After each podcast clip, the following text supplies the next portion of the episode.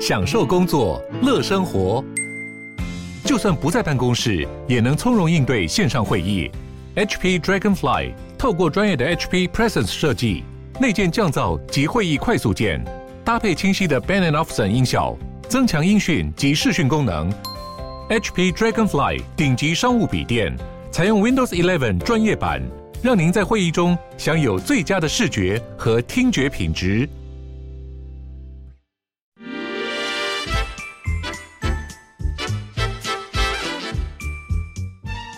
健康的身体，才有健康的生活。名医扣专业医师线上听诊，让你与健康零距离。各位听众朋友，大家早安，欢迎来到 FM 九八点一九八新闻台。你现在所收听的节目是星期一到星期五早上十一点播出的《名医央叩》，我是主持人要李诗诗。我们今天的节目呢，同步正在九八新闻台的 YouTube 频道直播中，欢迎大家可以来到我们的 YouTube 直接看到我们的录影现场，同时呢，也可以在这个聊天室用文字跟我们做线上即时的互动。那再次呼吁大家要追踪我们《名医央叩》的 Podcast 频道哦，可以随时随地。这个在任何时间、任何地点呢，都可以复习我们精彩的节目内容。好，今天呢，我们要来聊一个可能在台湾比较少人了解的一个皮肤的问题哦。这个可能有一些人还会认识这个已故的 Michael Jackson，这个流行天王。这个之前很多新闻都说他可能是因为漂白皮肤啊，想要变白啊等等的，但事实上不是哦，他其实是得到了这个叫做白斑症的疾病。那究竟什么是白斑症？为什么会得到？那在台湾的盛行率是高还是低呢？我们今天在现场请到的是长庚医院皮肤科的黄昭瑜黄医师，欢迎黄医师。哎，诗诗好，各位观众大家早，早安，太好了，来吧，来聊聊这个。我刚刚在节目之前就问了一下黄医师，说台湾的这个白斑症的盛行率是高的吗？哎，基本上全世界哈，就是大家整个统计起来，嗯、大概白斑症的盛行率差不多在零点一 percent 哦。所以其实意思就是说，台湾两千三百万人，其实也有差不多二十三万人会是有白斑的状况。是是非常多。那只是说，对，是非常多。嗯、只是说，因为我们皮肤相对于像比较黝黑的人种，其实我们呃算是比较白的人，嗯、所以可能不是那么早可以发现这样子。哦、是，它可能一开始颜色只是淡淡的，是是，像早发的时候。刚开始很多人没有注意，到最后开始出现，其实是有时候破坏比较厉害之后，嗯、甚至有些人是晒黑之后才发现有白斑症的出现。是，对，哦，是是，那可能夏天发现。是，那当然，如果长在脸上或是一些外外显的部位，就大家会留意到比较早。嗯，嗯，那那其实也是还蛮明显的。那像 Michael Jackson，就当年因为白斑症没有什么很好治疗的方式，所以呃，因为你知道他是算是非洲黑裔嘛，所以他就把皮肤最后就整个都漂白变成白色哦，因为它本来是一块，对，因为一块一块东一块西一块，其实是还蛮明显的。那那在社交上面，尤其他又是这个大明星，所以呃，对于他的这个打击其实是蛮大的。嗯，对。那这几年其实白斑症的一个呃进步是蛮多的哈，近五到十年，甚至呃国外也都开始有这些白斑的门诊专诊哈，就关专门在去诊断白斑哦，因为白斑症要早期去发现跟治疗，才有办法呃预防它这个。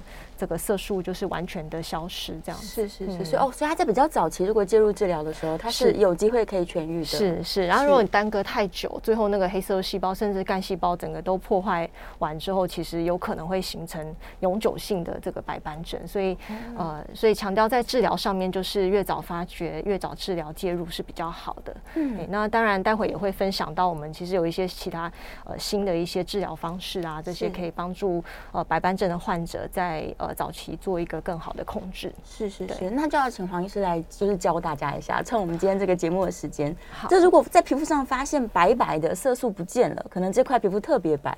它就是白斑症了吗？呃，这倒不是哦，就是大家对于呃白色的斑其实比较不理解啦，相较于黑色的斑哦，因为黑就是就跟黑斑一样，其实白斑白色的斑也有很多种。嗯，那我们刚刚提到像 Michael Jackson 这种是里面最严重的那一型，就是比较厉害的那一型。然后那呃我们在呃白色的斑我们要怎么诊断？其实很多哈，就包含像。呃，有时候我们会看到就是这个。白色的斑，它是因为这个黑色细胞，嗯，哦，其实它其实是细胞还在，只是它不分泌。哦，这种像我们有听过 b a s a n 嘛，哈，嗯，就白色糠疹啊，或者像是这个呃我们说的呃汗斑，哦，就是这种类型，就它可能因为感染或是一些发炎之后，它黑色的细胞还在，只是它罢工，它就不分泌，这时候也会呈现白白的，是，嘿，但它其实不是白斑症，它不是，它只是罢工，暂时休息，暂时休息，是。对对对，然后再来这种的话，就如果如果说那黑色素细胞整个被破坏完，嗯，哦，这种就要注意了，就有可能是真的是白斑症。哦，就它整个细胞被那个免疫细胞给攻击吃掉。是，那当然有一些状况也也很多，像是比如说打完镭射啊，嗯、或是用了一些特殊的保养品、美白产品，造成黑色素细胞死掉，这偶尔也会出现。嗯，所以这些都是我们在临床诊断的时候很重要的。是，是，是，那呃，其他就是像包含了下面血管的收缩，对，好像有一些是其实是血管的问题，嗯，哦，甚至说其实。下面有一些纤维化的问题，其实这都有可能产生我们皮肤看起来白白的状况。哦，所以简单说就是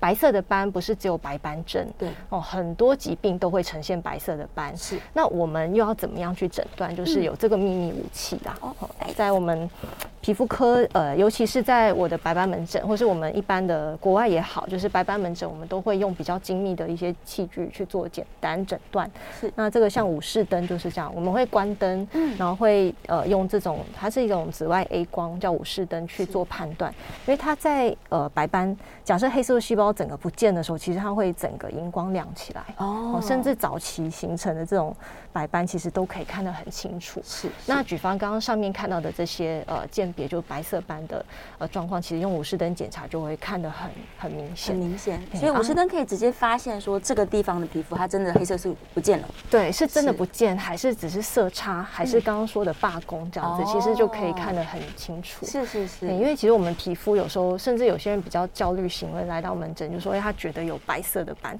对，可事实上是一种色差，可能晒不均匀。嗯，比如说你戴口罩，是，然后里面就比较白，外面比较黑。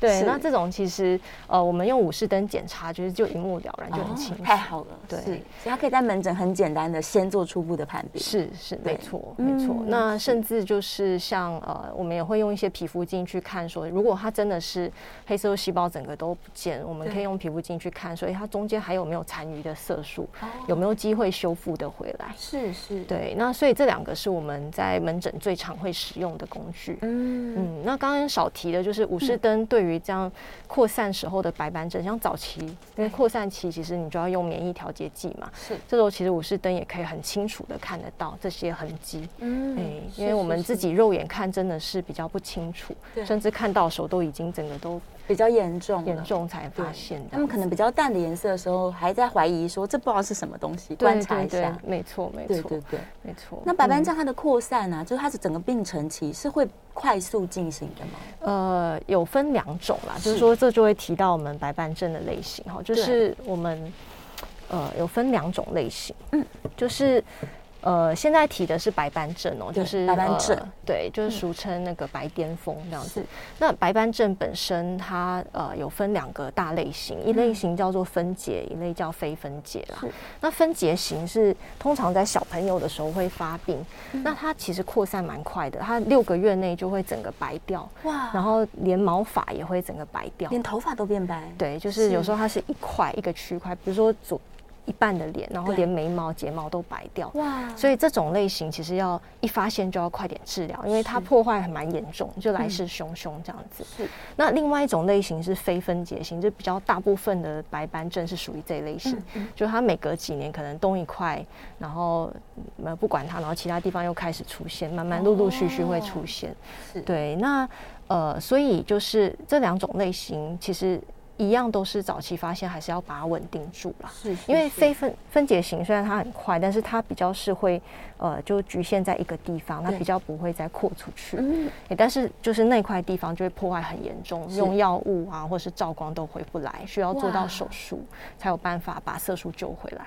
那至于这种非分解型的话，你如果完全不管，就是每几年就越来越多，嗯嗯，就会变成像眼睛啊、手啊这些对称型分布就越来越多。是，哎，那这到这个程度可能。就比较难治疗这样子。嗯所以都是一样，他们在比较早期的时候发现，可能会比较有机会。是，只是它的进程一个是非常快，非常快，然后就就停啊。另外一个是每几年来一次，每几年来一次，慢慢慢慢慢慢。所以大部分人可能是因为它也许发生在不是很明显的地方，例如在比较末端的那个脚啊内侧啊。对对对，对他们就拖着不管，然后慢慢发现，哎，怎么又多跑到脸上，然后跑到哪里这样子才发现。是是是。所以假如大家现在开始检查自己，假如你发现说，哎，真的有一块一块这个白白的，是，也许可以先去门诊先做一个检查。对。先确定是不是，然后其实有一些药膏可以先做预防。如果是它是比较小面积的话，是是是。刚刚有提到说这个白斑症它的成因，但就是免疫系统自己在攻击自己的身体，是，所以它把黑色素细胞给吃掉了。对，没错，就是呃白斑症现在呃比较确定就是我们这个免疫的细胞，对，它先天的哈，就是这个病人的体质，他自己的自体免疫细胞比较混乱。那它会攻击自己的黑色素细胞，那当然它的黑色素细胞先天也比较脆弱，所以会被攻击啦。那呃，但是。大部分的病人都是属于皮肤的免疫疾病，就是你说会不会合并内科？对，就比方说身体体内会不会被影响？这个大部分不会，啊，大概有两成的人会。所以在第一次门诊，如果你确诊是白斑症的时候，其实会先帮你抽血，对，就确定说，呃，最常合并就是像红斑性狼疮跟甲状腺异常这些，所以我们都会先抽血，好，就是看看说，哎，有没有合并这样子类型的疾病？是好。那还有就是小朋友的话，像第一型的糖尿病，这些也都会帮他验呐。嗯，好，就是说，呃，确定说他这个呃免疫细胞是只有影响皮肤，还是连内科都有影响？其他部分都攻击。对，因为假设内科有被影响，我们有时候合并内科医师一起治疗。嗯，那如果只有皮肤影响。大部分那个使用的药物上是不需要这么高的，是是是，所以会有甲状腺的状况，这个真的要抽血了。那有些人是哦，鬼剃头，它也算是呃，对，鬼剃头是。白斑症的兄弟病，就是 同时发生，对，它的病理机转也很像。你会发现有些人鬼剃头，它毛长出来也是白白的，因为它其实是有点类似的病。哦，嗯，是是，所以很多白斑症病人都会合并这些疾病。对，那我们会看，假设它是急性期，其实我们都会用药，那这些共病也会同时得到一些改善。是是是。那就要请医生可能跟听众朋友介绍一下，就是在门诊的部分，我们要怎么样？呃，假如确定说他是白斑症，那是不是也要先理清他最近是不是吃了一些药物，还是做了一些皮肤治疗等等？就是说，我们呃，应该说白斑症呃会不会得，这个是个人的体质嘛，这是最重要。那这个东西比较难完全改变，这种基因就是与生俱来的。对，那能改变就是说它的诱发因子。嗯，哦，所以我们通常会去询问一下病人有没有这些状况。是，哦。呃，比较常见会造成白斑症突然发病起来的，其实最常见就是压力啦。是，嘿，就跟鬼剃头一样，就是压力大的时候，你的免疫系统就会混乱，对，它就会自己去攻击自己。因为先天我们免疫系统本来应该是要保护我们的嘛，对，就像现在新冠疫情应该是保护我们不要被病毒感染，但是在白斑症的时候呢，基本上它。呃，就是错乱了，它就去攻击你自己的黑色素细胞，嗯、所以呃，生活作息正常跟压力睡眠，这是要一再的胃教病人。嗯嗯嗯、那再来就是白斑症，像在手上啊，哈，或是一些脚上，哦，甚至眼周，有时候跟这些摩擦有点关系。哦，嗯，常常使用双手等等的，对，就是会发现病人就洗衣服，洗一洗，然后这边就会出现白斑这样子。有白斑症的的体质的人就要注意，好，说是系紧那个皮带的地方。对，可能在这边就会出现。哦，嘿，那甚至最近戴口罩，嗯，那有一些白斑症患者，他呃常常摩擦这里摩久，这边就白斑症就会出现。哇，所以它只要 摩擦的皮肤的面积都会，尤其是扩散期，就是当它是不是稳定期的时候，它扩散期的时候，你受伤就是一直摩擦就会容易出现。所以病人我都会跟他说，如果你有这种体质，就减少戴那些手环啊，这些环这些都尽量少，减少摩擦的地方。对对，衣服也宽松一点。宽松一点，对对。那少数还有就是化学药品啊，是，这个就是在呃发际线出现的白斑症要注意，就是有时候跟那个染发剂有关系哦，对，就含有 PPD，是，就苯二胺这个成分的染发剂，你会发现常染的人，他这边会出现有白斑症体质，会出现白斑这样子，就是在发际线前侧，对对对，是是是。然后再来就是像分类儿茶分类的东西，有一些特殊行业啊，像我遇过像实验室工作的人，哦，或是他。常碰一些机油类消毒水，有些人会容易在手出现的。OK，所以他是受到刺激，然后又由于他的黑色素可能特别敏感。对对对对，它就变成白斑症。嗯、是是，饮食上面他们还可以做什么？饮食。呃的影响真的不大，不大。但是呃，如果说想要改善一些，嗯、因为我们有发现说，那个黑色细胞在刚开始被破坏的时候，其实它是受到很大的这个自由基的、嗯、呃压力，所以原则上就是可以多摄取一些抗氧化的食物啊，或是一些营养补充品。嗯，哦，当然前提是不要过度摄取啦，因为也是怕说有中毒的事情。对，哦，那再来就是不太建议病人去用一些补药去补自己的免疫系统，嗯、因为补了会更错乱。就比如说一些人参啊、当归那种比较强的，有时候你因为你是免疫系统不是低下，它是混乱，所以你如果去补的时候，它比较容易会攻击这样子。嗯嗯，其实很多人都想说免疫系统就是越强越好，哦可能就一直在补这样。对，有自 体免疫疾病的人哈，就不要去补它，因为这种免疫系统混乱的时候，越补它就就越攻击这样子。对，它反而这些病程都会更难控制。是，没错没错。那我们可不可以请医生简单介绍一下，就是究竟假如他真的是白斑症，那通常会用什么样的方式来协助患者，呃，有机会让他恢复到比较正常的肤色？是是，哎、欸，我们来看一下我们的字卡哈。嗯。哦，就是我都会把它形容成就是白斑症的话，哈，嗯，我们就是。呃，这个是白斑症的一个比较常见的病程啊，是就是你如果每次急性期都错过，它其实就会、嗯、就会破坏比较严重哦。然后它它通常会一段一段、一波一波一波来，然后如果越来越严重，那个色素就不容易修复哈。嗯、那所以听到这样子，我们就要了解，其实白斑症有两个两个时期啊。一个时期我们可以把它想象成房子失火的时候，是就是正在破坏的时候，对，就所谓的扩散期。嗯。就扩散，我们白斑症的治疗一定要达到两块，就一块就是把它控制不要扩散，是另一块就是我们要去修复这个色素，好对，这样子才算是完整的治疗。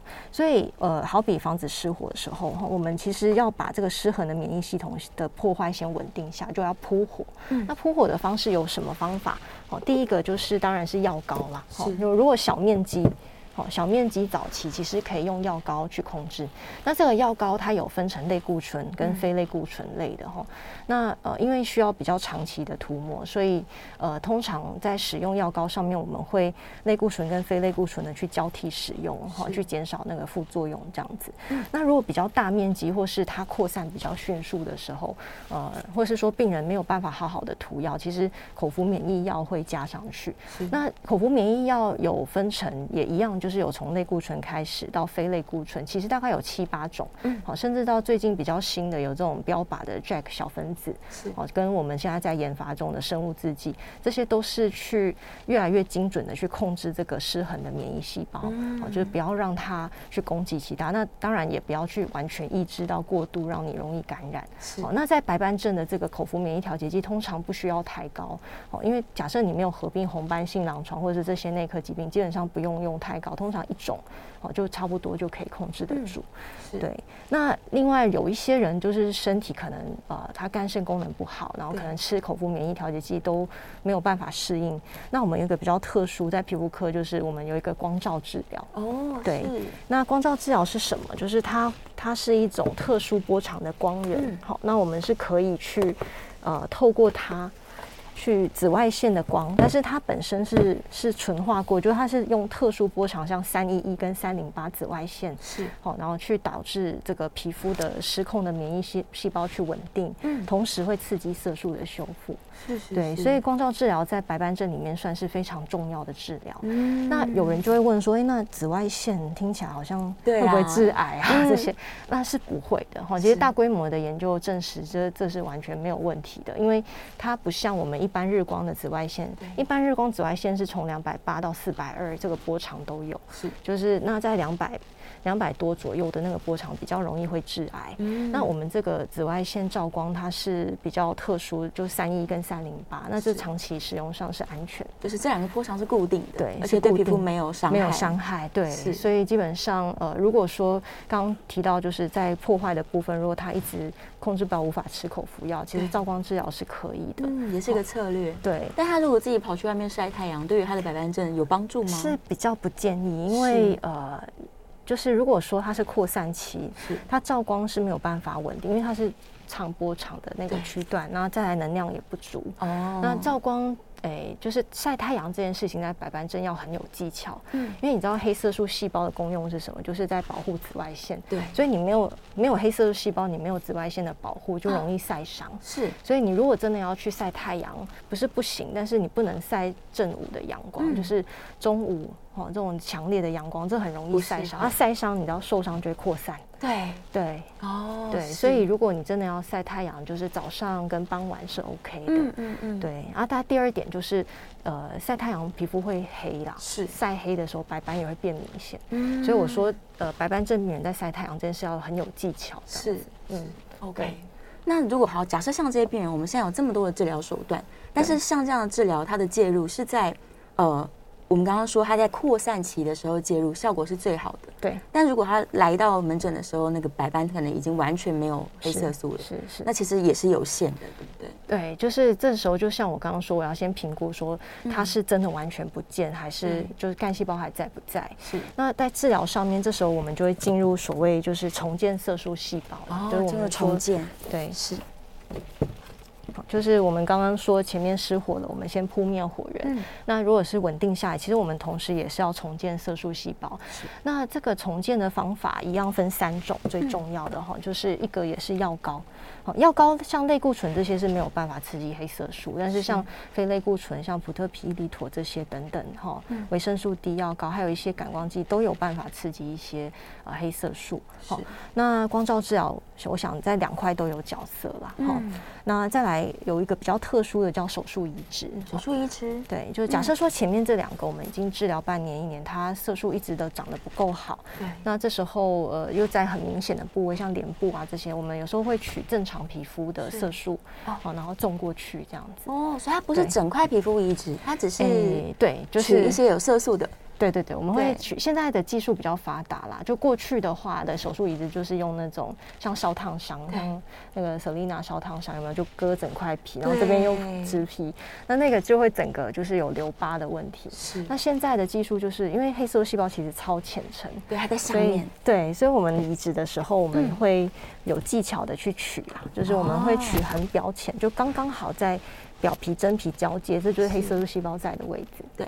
对，那白斑部位怎么样？我们就会用镭射去磨它，嗯，就是把它磨很精准的，浅浅有问题那些磨掉，是，然后这一层就会贴过去。哦，那基本上五到七天，那色素就会着床，是，然后就就就可以长起来这样子。哇，所以被取掉皮肤的地方，嗯、其实它修复也是有，就是蛮蛮好的。对，因为你可以想象它这个是很浅层啊，就是水泡移，我们叫水泡移植，就是会发现它那种浅层，就像你走路摩擦破皮一样，其实它不太会留疤，顶多就是色素沉淀。是，哎、欸，是对。那有时候在刚好在毛发部位或是眉毛的，有时候我们也会做一些就是毛毛发的移植，然后是植发的移植，像比如说在这个地方刚好发际线，那我们也可以种，因为黑色素细胞其实毛发根部也很多这样子。是是是。对，那呃，大概四五年前我们有引进这个就机器取的方式，比较轻松。嗯嗯。哎，那还有就是细胞悬浮翼啦，这就是正在发展中。那台湾因为那个法规稍微严格一点，嗯，哦，那我们在发展中，希望未来这个可以导入比较。常规的使用是好。这一段节目我们这个聊了非常多关于白斑症了，我们稍微休息一下，间段广告。下一段回来呢，可以开始这个让医生再更深入介绍一点点。好，我们进段广告。各位听众朋友，早安，欢迎回到 FM 九八点一九八新闻台。你现在所收听的节目是星期一到星期五早上十一点播出的《名医央叩》，我是主持人药李诗诗。好，我们再回到节目当中，今天正在聊这个在台湾大家没有那么理解，但事实上呢，盛行率还算蛮高的一个问题，就是白斑症。我们再次欢迎长庚医院皮肤科的黄昭瑜黄医师，欢迎黄医师。嗯，诗诗好，观众朋友大家好，回来了。好，刚刚我们讲了相当多关于这个白斑症的治疗，我们有没有遗漏到什么治疗上面的一些注注意事项？例如这个患者的配合啊，他应该如何提高警觉，然后及早到门诊来跟医生做这个积极的配合吗？对，我想呃，很多病人是在刚早期的时候发现，并没有很在意，那所以来到呃门诊的时候，有时候就是错过比较急性期的治疗，哦、嘿，所以他那个时候破坏比较严重之后，就比较难，就变成修复的过程要比较长这样子。那再来就是大家对于这个白斑的误解，就是认为说皮肤只要白白的就就是白斑症，然后就自己去买了一些药膏啊，嗯、或是甚至就服了一些口服药，就可能听病友或是其他人说，哎，白斑要吃免疫调节剂这样子。我有遇过一些病人因此而吃，但其实他是汗斑或是或者是白色糠疹，根本不需要服药。是，嘿，所以我是觉得在得到正确诊断之前，基本上先。应该要先看医生，就是先确定你是不是真的白斑在在治疗。是，对，对。那呃，其他部分，我想呃，在白斑的部分，其实呃，有时候那个皮肤啊，不是白色的就一定是白斑。像呃，观众朋友有人提到说是像镭射造成色素不均这些，呃，有时候你。看色素应该是要整体一起看，虽然今天谈的是白斑，就是，嗯、但其实有时候是比如说黑底，对所以凸显出来，或是它可能是白底黑斑，到底是哪一个？那应该是黑白都要一起看，嗯，嘿，所以其实，在门诊我们呃武士灯跟那个我们还有另外一个叫偏光镜哦，这些都会去呃看得出来，就是我们这个到底是黑的问题还是白的问题。嗯、像我就有遇过病人，其实他以为他是白斑，可是其实他是黑斑。哦，他是黑斑。对，所以他可能是干斑，就是大家呃对干斑可能不熟，就是像呃它是长得有点像肝的形状的斑，在皮肤的两块，比如说额头或是颧骨的地方，嗯，然后他可能有。些地方显现出来就比较白，那他以为白的是有问题，是殊不知其实是黑的问题。哦，因为他黑的面积可能略大一点。嗯、对，但是他就自己可能以为他是白斑症，他很紧张，他就去涂了类固醇，那越涂就越白这样子。对对对，对，因为类固醇其实长期涂也会有这个。嗯，类固醇皮肤炎啊，就是说，所以不建议病人自己乱涂这样子。嗯，所以还是先不要去药局乱买啦，就去去跟医生确认一下。是是是，对，先确认到底什么问题再说。因为白色的皮肤表面太多了，是没错，状况非常非常多。那现在我们在长庚医院是有成立一个特别门诊在处理白斑症的。对，是就是呃，大概在三年前我们就成立一个白斑的特殊门诊。那呃，原因是因为其实呃，他的这个诊断跟检查会需要比较多的时间呐。对。那另外，它也稍微比较专一点，像在国外，基本上呃，它会是在皮肤科底下的一个次专，嗯，就是专门看色素疾病，好跟白斑症的医生这样子。那像我其实，在疫情前有到呃，像美国进修，就是白斑症中心。嗯。那呃，回来之后就有把这个呃。呃，诊断跟治疗的方式给导入。那在长庚医院在三年前有成立这个白斑专门的门诊，好是，所以我目前门诊的病人几乎九成八到九成都是白斑症这样子，反而其他皮肤科疾病比较少见。是是是。好，那再来就是我们一年前就是因为呃白斑症这个有时候。呃，对于病人的冲击，心理上冲击也蛮大的。嗯，那呃，也也不少病人有合并一些内科问题。那我们现在倡导的就是所谓全人照顾。嗯，哦，所以我们一年前就是有成立这个白斑治疗中心。那我们是有结合不同的呃科别的医生，有内科，有中医，哦，然后有身心科，去帮助我们病人做一个比较好的一个全人照顾。是，哦，包含说很多白斑症病人在发作前可能都有一些压力很大或睡眠不好的问题。哦那其实我们都可以帮他，就是自律神经的这个失调去调整，嗯，好，那这样子对于整个白斑症的疾病控制这些等等都比较好。是是是，所以真的免疫系统跟我们的身心状况是很有直接关联性。是，就是就跟鬼剃头一样，就是你可以想象，其实这种皮肤的免疫疾病啊，呃，在发作前，其实很多病人都呃可能压力比较大，像呃前阵子就有遇过新新冠疫情的时候，可能生意不是很好，好，然后病人就可能压力太大，然后就突然间在短短的一周内，他很多地方都开始出现白斑这样子。是，对，的确是有遇到这样子的的状况，所以呃，会跟病人说，在白斑症的病人这种体质，应该还是要呃，在压力的部分要做一些控制这样子。是，对，调试。也是因为它会影响一些外观的部分，所以也许病友会很在意说，那我到底这个外观能不能改善的很多？对，是是因为其实我觉得皮肤是一个很外显的器官啊，就是的确它不致命，但是就是会影响到这个社交跟人际关系，嗯、所以对于这个白斑症病人，就是呃压力是蛮大的。嗯，那一方面我觉得也是因为社会大家对于这个白斑症也不太清楚，嗯、有时候看到就会认为说，哎，会不会感染啊？哦，会不会被传染？就会就会会，对对，对，就会回避他们这样子。所以我觉得有时候会出来做一些微教，也是希望就是大众对于白斑症比较理解，嗯，好，就有正确观念，这个病是不会传染的。那我们可以怎么样去支持他们，给给他们一些鼓励，这样子。嗯，是是是，对。那所以对病友来说，这有可能是一个长期的抗战，对不对？是因为白斑症算是慢性疾病，是哦，所以就是呃，而且有时候破坏太严重，它就是会伴随你一辈子嘛。嗯，所以我觉得呃，一般人可能呃，你大众应该也要对这个白斑症有一些认知啊，就是说不要说呃回避他们，而是去包容他们，去让他们呃融入大家。那呃，至于有时候他们会问说，哎，这个会不会传染？基本上是不会的哈。那会不会遗传？这个遗传性也算是低啦，大概只有两成的人会遗传。所以原则上，白斑症跟正常人是可以生活一样的，只是说呃，在呃治疗上要注意说不要晒伤啊，不要受伤啊，压力调试这些。嗯，对哦，所以它跟遗传的关联性其实没有那么高。是。对，这个在社交上可能也是一个大家的考量。是，没错，对对对，是，那太好了，真的是一件非常好的事实。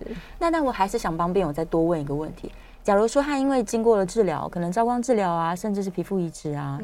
他已经恢复的差不多了，对。但有没有可能因为他的作息不良、压力很大，他又再次进入发作期？是，就像我说，因为他是慢性疾病，嗯、所以他这一辈子他就是有时候偶尔就会发作一次。对。所以呃，虽然整个都好回来之后，我还是会教病人如何去做预防啦。是。呃，除了心理上的调试这些等等，我们有时候会给一些药膏，哦、呃，去做一个可能一周擦两次，就是我们说预防性的擦法。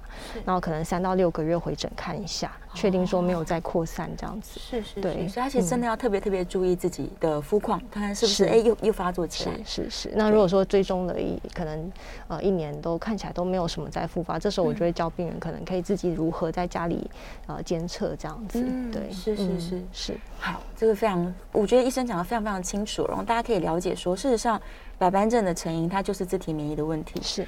对，那不管是病友本人，其实有很好的团队可以辅助他。嗯，那我身边的这些亲朋好友啊，大家如果看见白斑症的这个病患的时候，嗯，其实应该是多给予心理上的支持。是，是是是，就不要再再误会太多。是，对啊。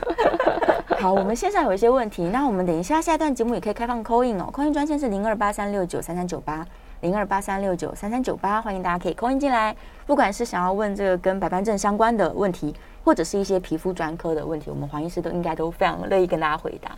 好，我们来看一下线上有没有一些这个听众朋友的问题，可以来简单回答一下。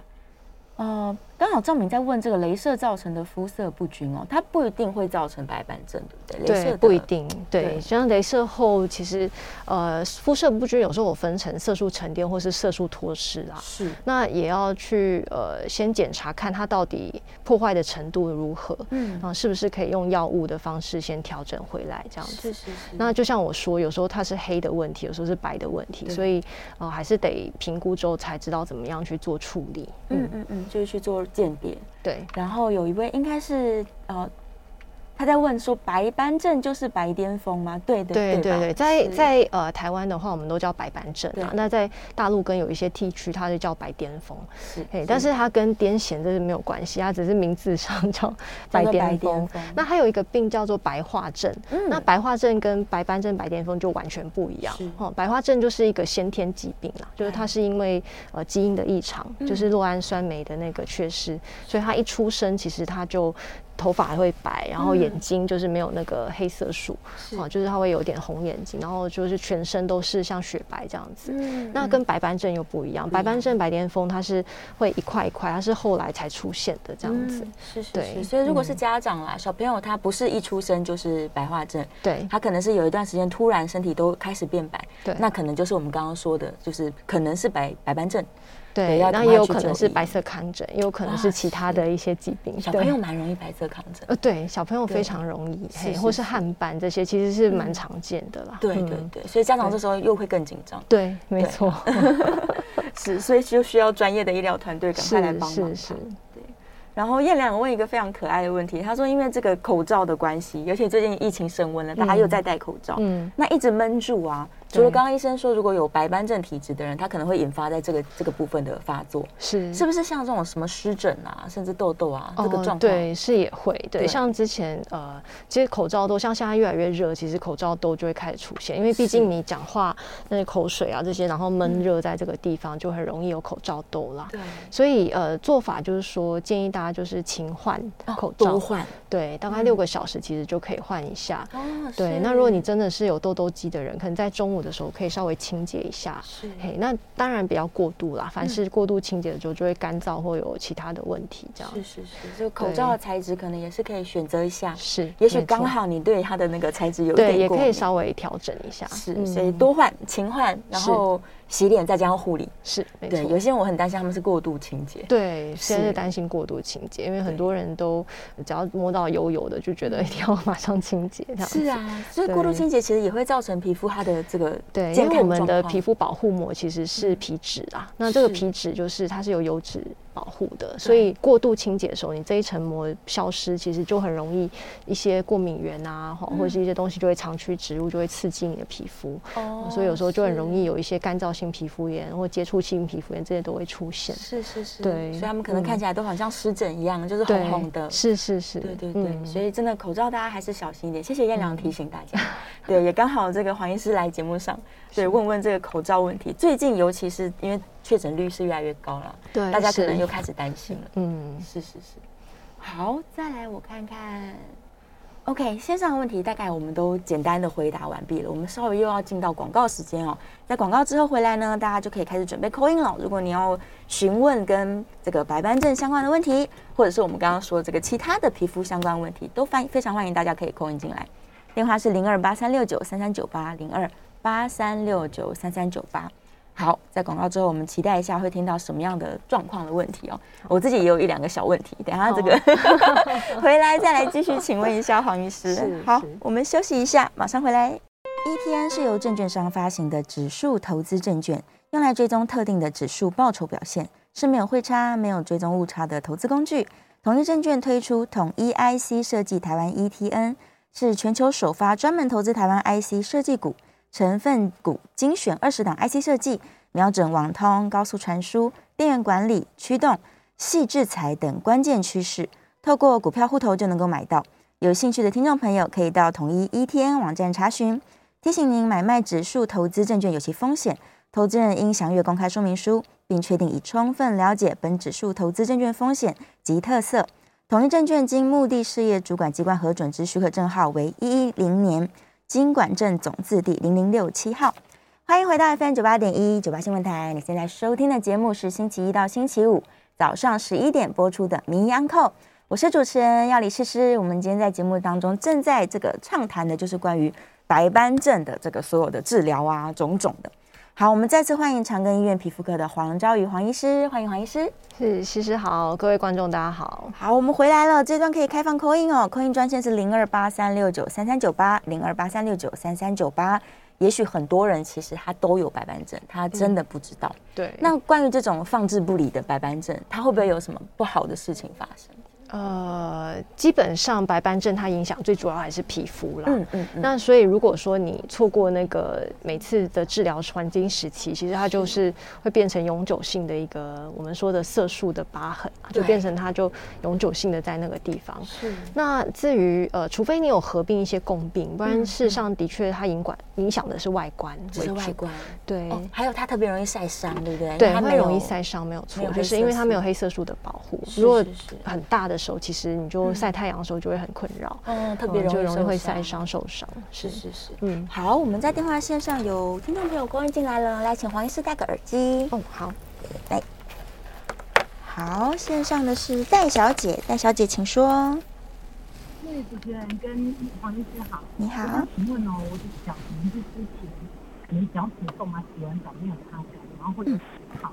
然后水泡针是处理以后，最近不管是季节还是我觉得我打了第三剂的那个 COVID-19 疫苗以后，我觉得我的脚就是左右两边啊都是会长水泡，然后会一直脱皮。然后其实我去看过我们社区医院的医生，他是说有点像汗疱疹，然后因为有跟我说又有点是脚太干，然后还是长湿疹，后来就给我两罐药膏，然后有一个礼拜的药，但是我觉得现在都还是持续这样子，都没有什么用。那我想请问一下黄医师，这个应该要怎么处理会比较好？谢谢。嗯，好，谢谢戴小姐的问题哦。OK，好，嗯。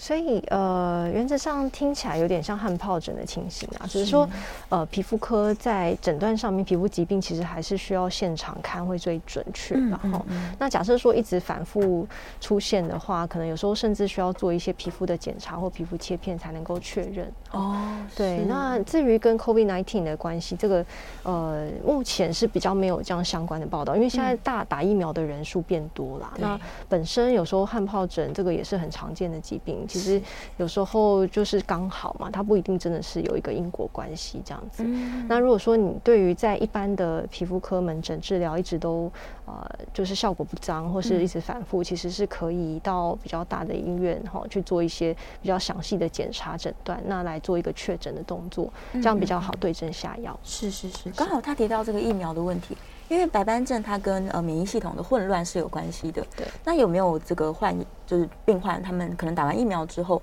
可能更容易发作，或者是更不容易发作呢？对，这是一个很好的问题哈，就是的确在打疫苗的时候，那个免疫系统也会稍微比较混乱一点点，因为我们要刺激它去呃，就是认得我们这个病毒嘛。是。那呃，的确在门诊也有发现，就是说打完针之后出现呃圆秃或是白斑症的病人，但是呃，必须说这是少数啦。是。那再者就是说呃，真的有出现这样的。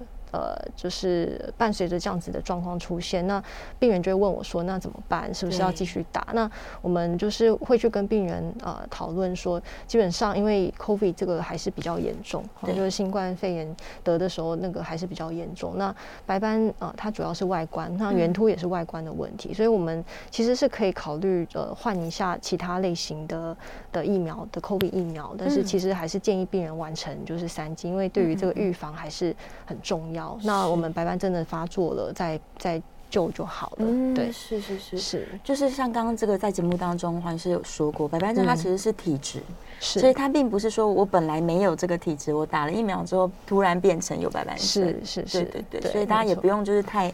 太，太过度担心，太紧张，嗯、因为其实呃，应该要正确的观念就是说，现在因为这个呃，pandemic 这个严重性，嗯、新冠肺炎基本上就是会伴随着我们很久了，所以原则上还是如果有疫苗可以打，还是建议大家去打这样子，嗯、不要因为说害怕这些副作用，那真的发生了，我们其实再再处理就好，再来处理。对，对。我们有非常多的手段来可以处理皮肤相关的问题，没错，对对。嗯、那白斑症的患者，他们是可以去用那些所谓的美白产品的吗？对，这也是很好的问题哦，就是。呃，要看是什么成分。是。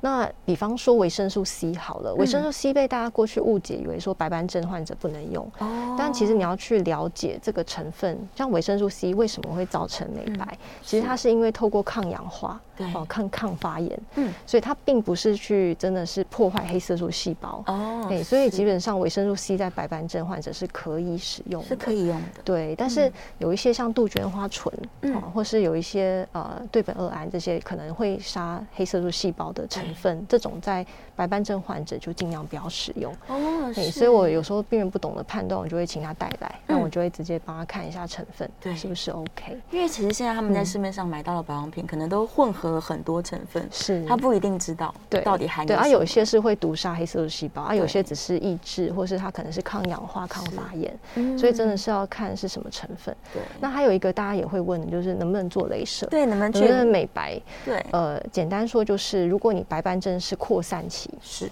哦，你最近这半年有扩散期，就不建议哦。嘿，正在刺激它，对，不管是镭射或是刺青这些，嗯，好，因为它它都有可能会诱发你这个状况出现，因为你受伤嘛，你有皮肤的这个发炎跟受伤，就有可能让它扩散。嗯，那如果是进入稳定期的时候，其实就可以斟酌的用一些去，比如说刚好其实白斑症人也会有一些黑斑啊，对啊，对，其实是可以处理的。OK，所以他要看自己这个现在的状况的病况发展的那个，对，是属于稳定期还是扩散期？是是是，他可能也会想说，那我让其他的皮肤白一点，这样看起来我的斑可能不明显。